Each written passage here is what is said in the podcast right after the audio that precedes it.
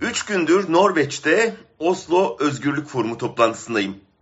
Yeryüzünün her köşesinden özgürlük savaşçıları, insan hakları savunucuları, zulüm mağdurları buluştu burada. Dünyanın cümle derdi ve dertlilerin temsilcileri bir salonda toplandı diyebilirim. Ama belki de en yaralılar ve en yüksek sesle konuşanlar kadınlardı. Acılarının büyüklüğünce cesur, bir o kadar kararlı şekilde davalarını savundular. Bir kısmını burada sizinle tanıştırmak istiyorum. Uygurlar için kampanya hareketinin kurucusu Ruşan Abbas, 7 yıl önce Çin hükümeti tarafından Sincan'da hapsedilen doktor kız kardeşi Gülşan'ın nasıl gözaltında kaybedildiğini anlattı. BBC, Çin cezaevlerindeki Uygur tutsakların arşivini yayınladıktan sonra aradım. Okuyup okuyup ağlıyoruz ama kız kardeşim orada da yok dedi.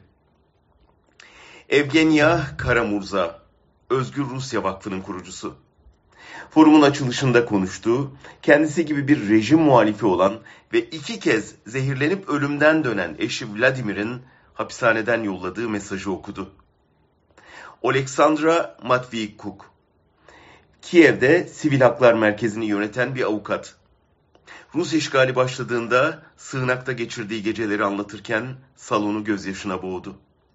Dünya Putin'e dur demezse sonuçları Ukrayna'dan fazlasında hissedilecek dedi. Belarus'un sürgündeki lider adayı Svetlana Tihanovskaya da oradaydı. Evde çocuklarını yetiştiren bir kadınken eşi tutuklandıktan sonra kendisini demokrasi mücadelesi içinde buluşunu anlattı sahnede. Sonrasında kısaca buluştuğumuzda kapıda onlarca heyet görüşme sırasındaydı. Ve Masih Ali Necat ne zaman konuşsa salonu ateşleyen olağanüstü bir konuşmacı, yılmaz bir savaşçı. Aynı paneldeydik. İranlı mollalara kafa tutarken onlara ve zorunlu örtünme politikasına boyun eğen batılı kadın politikacıları yerden yere vurdu. Suudi Arabistan'da 10 yıllık tutukluluğun ardından Mart ayında nihayet tahliye edilen Raif Badavi'nin eşi İnsaf'ın yüzü gülüyordu. Ama ülkesi Taliban'ın eline geçen Afgan yazar Hoda Kamoş mutsuzdu. Bütün o kadınların acısı Suriyeli şarkıcı Lin Abidin bir ağıdında dile geldi, sese dönüşüp salona yayıldı sanki.